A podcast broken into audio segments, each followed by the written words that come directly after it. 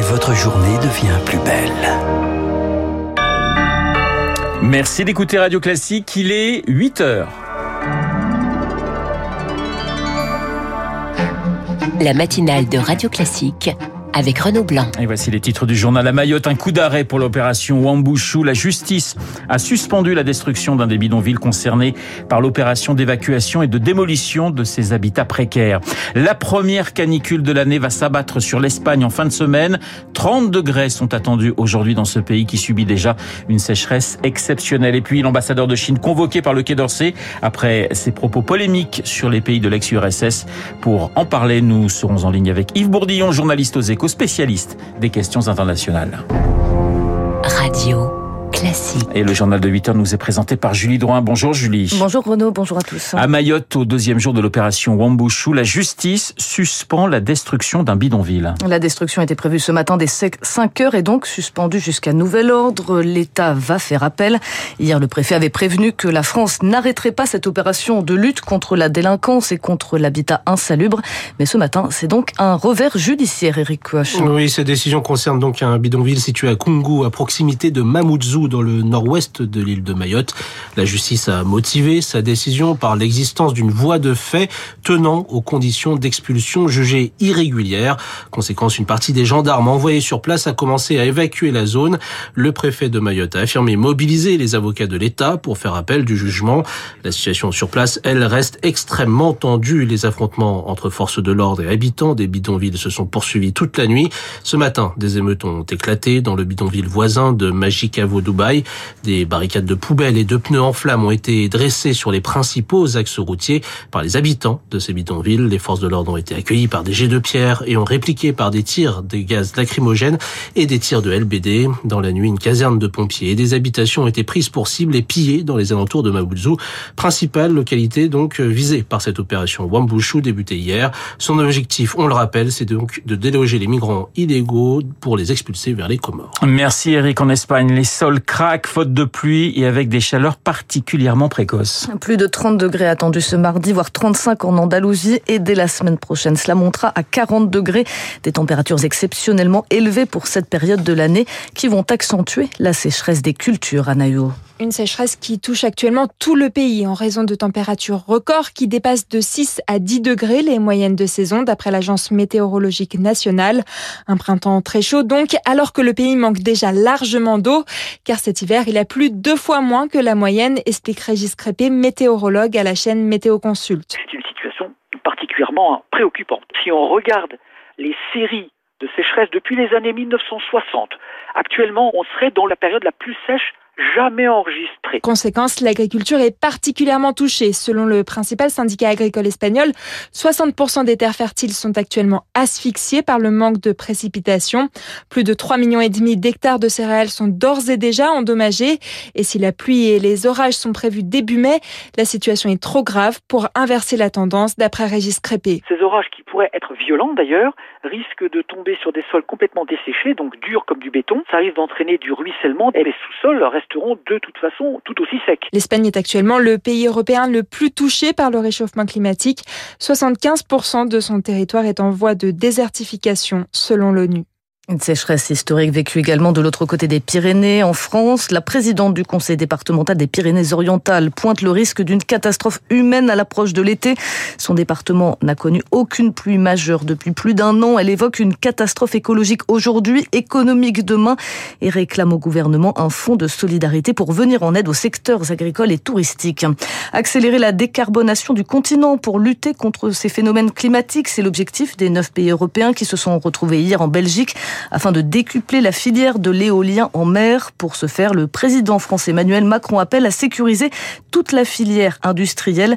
La première ministre danoise souhaite de son côté sécuriser les approvisionnements en matériaux critiques pour lesquels l'Europe reste très dépendante des importations, notamment chinoises. Vous écoutez Radio Classique, il est 8h04. Julie, un ambassadeur convoqué au Quai d'Orsay hier, l'ambassadeur de Chine en France après des propos polémiques. C'était sur la chaîne LCI vendredi. L'ambassadeur chinois en France, Lu Shai, a nié la souveraineté des pays baltes, ancienne république soviétique, et remis en cause l'appartenance de la Crimée à l'Ukraine.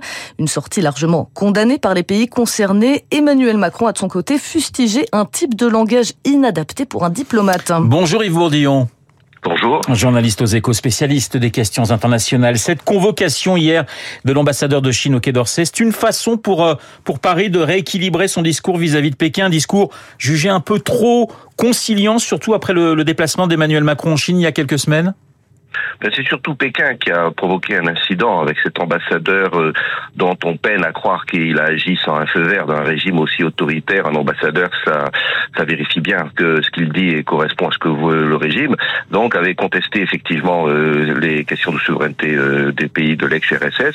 Alors, Paris ne pouvait pas faire moins que d'une part, de manière un peu minimaliste au début, demander une mise au point, et puis ensuite l'ambassadeur a été convoqué et le président de la République a dit que ses propos n'avaient pas leur place, donc pour euh, un peu recadrer tout ça. Mais c'est de Pékin qu'est venu l'incident. Alors maintenant, Pékin a un peu rétro-pédalé, mais pas fondamentalement, puisque d'une part, ils n'ont pas vraiment désavoué l'ambassadeur, qui s'il avait fait une bourde aurait été limogé. Ils ont dit qu'ils reconnaissaient la souveraineté des pays de l'ex-RSS, mais c'est pas totalement l'antagonisme de l'ambassadeur qui avait dit qu'il n'y avait pas de traité international reconnaissant ces, ces pays en 1991, une erreur d'ailleurs euh, historique. Euh, enfin, le, le propos de l'ambassadeur n'était pas fondé. Et puis surtout, Pékin a dit que ses propos ont été mal interprétés. Donc c'est la presse française qui aurait provoqué un, incident.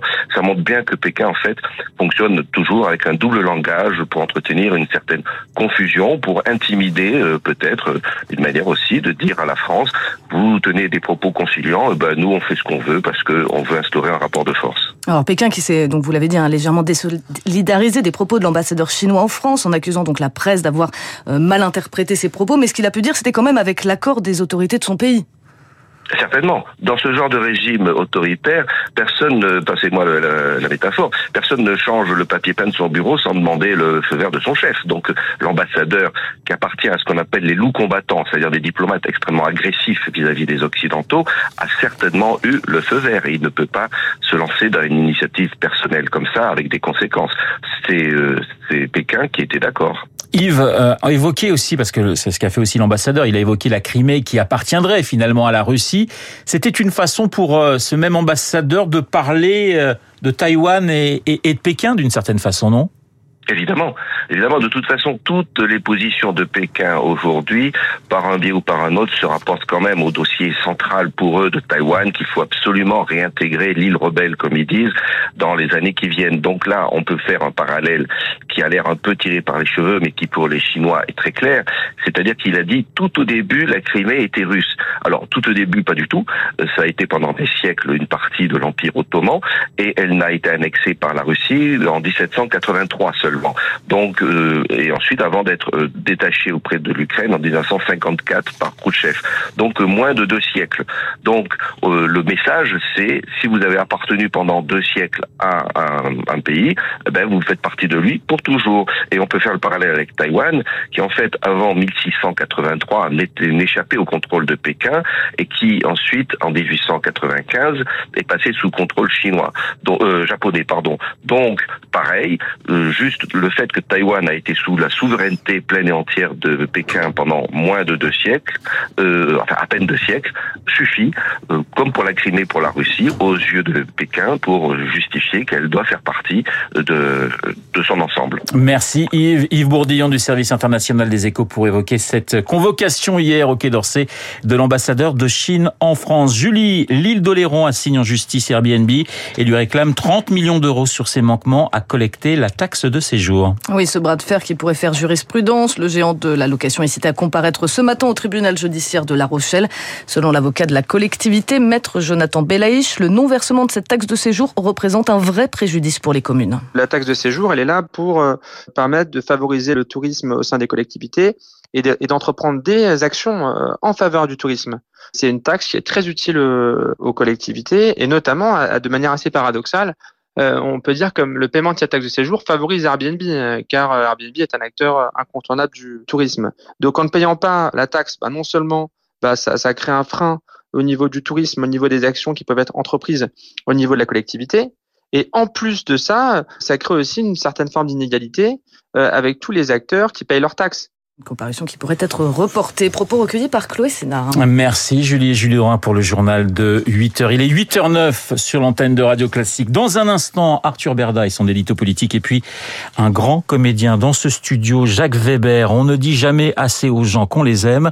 Eh bien, on va parler avec Jacques Weber de ses souvenirs et je peux vous dire qu'on va croiser du beau monde. Il s'appelle Gérard Depardieu, Grâce de Monaco, Jacques Villeray. Est